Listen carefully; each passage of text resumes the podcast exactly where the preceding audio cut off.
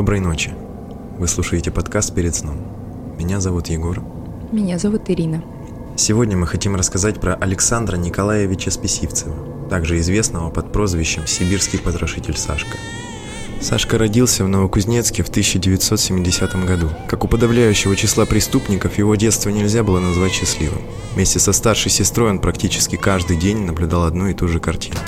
В стельку пьяный отец приходил с работы и начинал учить жизни все семейство. Конце концов, мать Людмила Яковлевна сумела выгнать супруга из дома и всю себя посвятила сыну. Но мальчику от этого легче не стало. Он разболезненным, замкнутым и агрессивным.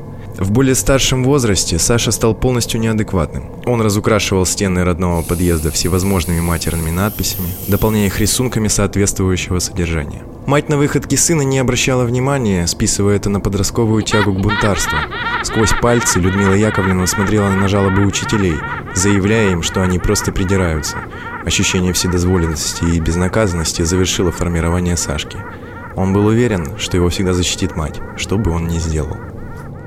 Когда Людмилу Списивцеву, работающую за входом в школе, выгнали за хищение сантехники, она устроилась в суд помощницей адвоката.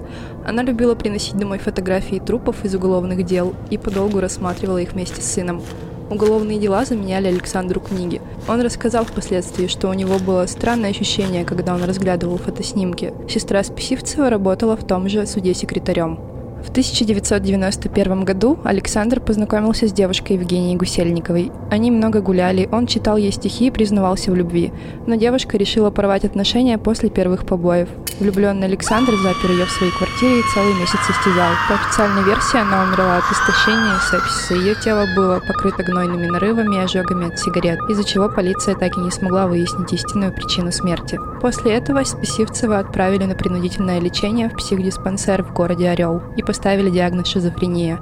Через три года врачебная комиссия признала его вменяемым, и он вернулся в Новокузнецк на улицу Пионерская. Ситуация усугубилась. Он начал мстить за все обиды и боль, причиненные ему в психбольнице. Также ему доставляла боль незаживающая рана на половом органе, потому что его сосед по палате вшил ему дробинку в член. На то, что они запланировали, не сработало. Его постоянно обижало то, что над ним насмехались девушки из-за неудачного эксперимента, из-за чего появилось желание мстить. На допросе он говорил о том, что ненавидит людей, которые над ним насмехались. Но ненависть распространялась не на всех. Он часто ходил на вокзал и знакомился там с бездомными, угощал их дешевым алкоголем и изливал им душу. Также на вокзале он встретил очередную свою жертву, Елену Трунову, и пригласил ее выпить к себе домой. Его квартира – это последнее, что она видела в своей жизни. Между ними была близость, но Елена, как и остальные, стала насмехаться над Списивцевым из-за очередного провала в постели. Александр не сдержался, схватил нож и нанес удар ножом в грудь. В 96 году в Новокузнецке произошла серия кошмарных преступлений. В различных частях города начали находить фрагменты тел детей и женщин. Полиция отрабатывала самые разные версии причастность к убийствам душевнобольных, осужденных за изнасилование несовершеннолетних, похищение детей ради выкупа или для трансплантации органов. Но в городе так и продолжались зверства. Среди бела дня были похищены сразу шесть детей. Полиция терялась в догадках, кто же был этот монстр. Расследованием стали заниматься МВД России. На поиски кровавого маньяка были выдвинуты более 100 сотрудников полиции, следователей, участковых и военнослужащих. И вот удалось выйти на след маньяка. В Тольятти за изнасилование и убийство двух малолетних девочек и женщины задержали бывшего жителя Новокузнецка Олега Рылькова – но буквально через месяц, в самый разгар следственных мероприятий, без вести пропали еще три девочки. Отрубленную голову одной из них через один день нашли на пустыре. И стало ясно, что в Новокузнецке зверствовал не Рыльков, а кто-то другой – Полиция выяснила, что за два дня до исчезновения 13-летняя Настя и Женя и 15-летняя Оля, находясь на лечении в больнице, отправились погулять, не сообщив об этом никому из взрослых. После реконструкции головы ее показали родителям всех трех девочек, и одна из матерей с ужасом узнала черты лица своей дочери Насти. Полиция проверила все возможные места, куда могли отправиться в свою последнюю прогулку девочки. Из-за того, что в больнице плохо кормили, сотрудникам было поручено проверить ближайшие продуктовые магазины, это и дало ход расследованию. В самом разгаре следствия в полицию поступил телефонный звонок, и выяснилось следующее. Уже как неделю в городе прописался запрашиваемый ими житель Новокузнецка, отбывавший наказание за изнасилование несовершеннолетней, бывший учитель начальных классов Сергей Харин. Его жертвами становились девочки с именами Лена и Оля. Его жертвами стали девочки с именами Лена и Оля. Более того, он поселился недалеко от мест, где находили тела детей. Времени на размышления и плана поимки у полиции не было, и они решили спровоцировать маньяка. Харин работал водителем в коммерческой фирме и ездил на белой «Жигули». Тогда по его маршруту расставили женщин-полицейских, которые при виде белых «Жигулей» должны были сигналить и представляться Ленами и Олями. План сработал, и маньяк повез девушку в ближайшее кафе, а затем на пустырь. Приставил нож к горлу и начал угрожать расправой, если не согласится на близость. И тут сотрудники полиции схватили и увезли его в отдел. Но в ходе допроса стало понятно, что до разгадки тайны маньяка еще очень далеко. И вот однажды в одном из универмагов продавец узнала по фотографии девочек. В магазине они громко смеялись и общались, купили у нее бутылку воды. А также продавец вспомнила, что к девочкам подошла пожилая женщина и попросила о чем-то, после чего девочки ушли вместе с ней. Продавец описала женщину как полную лет 60, и полиция встала в ступор. Женщина серийный убийца – это было под огромным сомнением. Скорее, женщина выступала в роли завлечения. Сразу же был составлен фоторобот, и один из сотрудников полиции узнал в ней некую Людмилу Списивцеву. В свое время она жила в квартире 357 на Пионерской улице и запомнилась тем, что постоянно конфликтовала с соседями из-за постоянных потопов и громкой музыки. Работала она неподалеку, сторожем детского сада, и выяснили, что у нее есть сын Александр, который в данный момент находился на принудительном лечении в психбольнице в городе Орел. Полиция сразу выехала на место работы Людмилы Списивцевой, но и там их ждал сюрприз. Она уволилась уже как два дня и освободила свое рабочее место. Тогда было принято решение проверить квартиру на Пионерской, но и там женщину не нашли.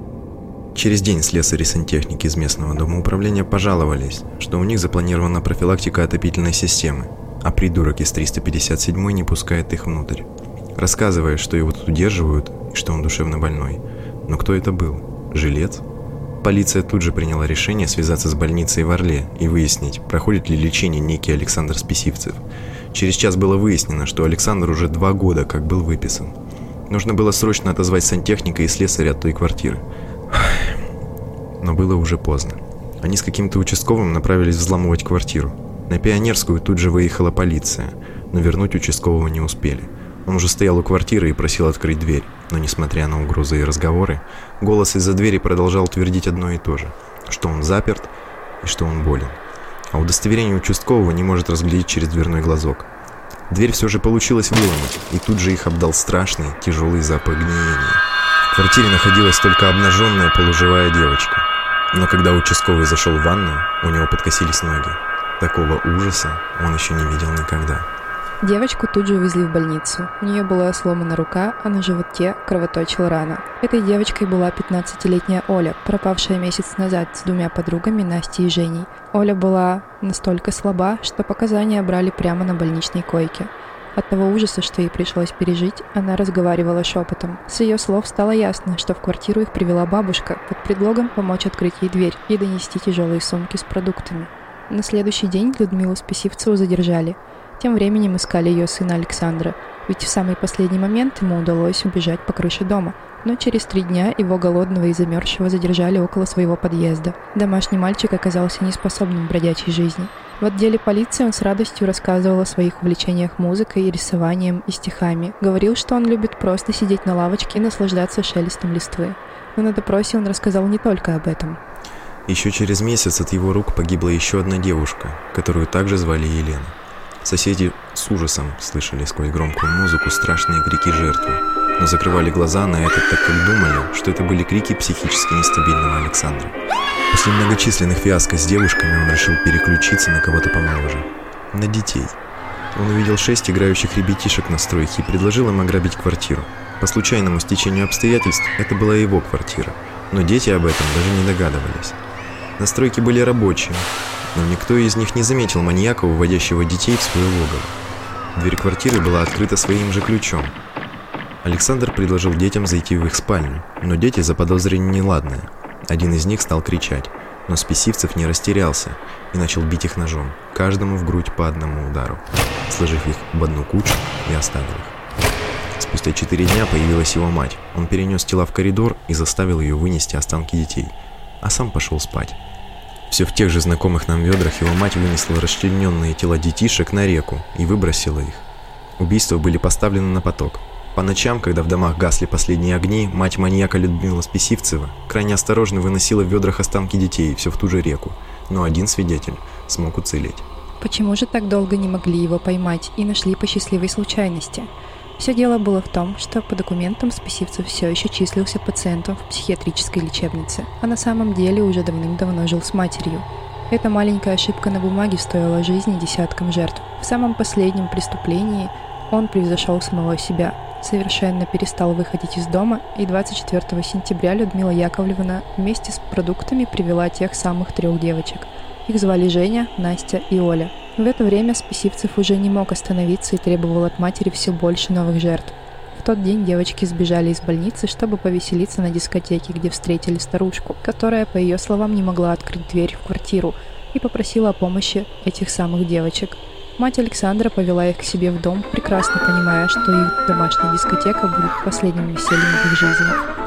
Людмила ничего не отрицала на допросе и рассказывала в подробностях, как они с девочками доехали на лифте до своего девятого этажа, и их встретил Списивцев, который в тот момент был уже похож на зверя больше, чем на человека. Девочки даже в этот момент ничего не заподозрили и зашли к ним в квартиру.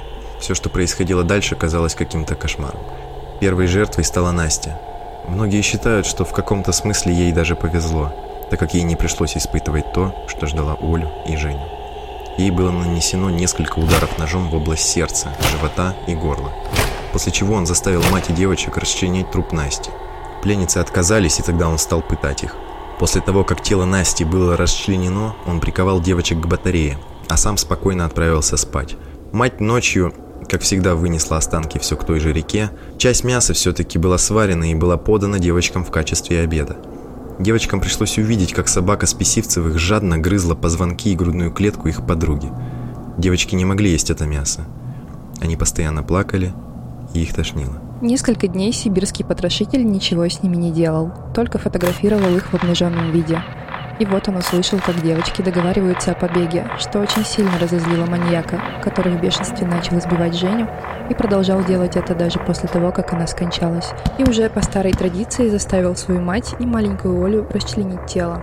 На следующий день после допроса, несмотря на усилия врачей, Оля скончалась от полученных травм. В квартире Списивцева были обнаружены более 40 комплектов сережек и колец, а когда посчитали залежи окровавленной одежды, то их оказалось более 80 комплектов. Но далеко не все вещи были опознаны родственниками убитых. Особенно потрясли фотографии двух детей 5 и 7 лет, а также две пары крохотных, совсем малюсеньких ботиночек. Мать своей любви даже не заметила, как ее ребенок превратился в зверя, но очень быстро к этому привыкла и приняла роль ликвидатора следов преступления. В какой-то момент она начала получать удовольствие от происходящего, потому и стала приводить в дом жертв для своего сыночка. Людмила осознавала, что если не будет приводить новых жертв, то однажды может сама стать жертвой своего сына. Ее осудили на 13 лет лишения свободы, а самого потрошителя вновь признали невменяемым и отправили на принудительное лечение до очередного выздоровления. В данный момент он до сих пор находится на лечении и чувствует себя превосходно. Получает пенсию по инвалидности, часть денег тратит на свои любимые сникерсы, а вторую часть отправляет своей матери, которая, кстати, вышла в 2008 году и продолжает держать контакт с сыном в виде переписки. Сестра Списивцева прошла по делу всего лишь в качестве свидетеля. И когда мать Каннибала вышла на свободу, они перебрались в какое-то село, где их следы и затерялись.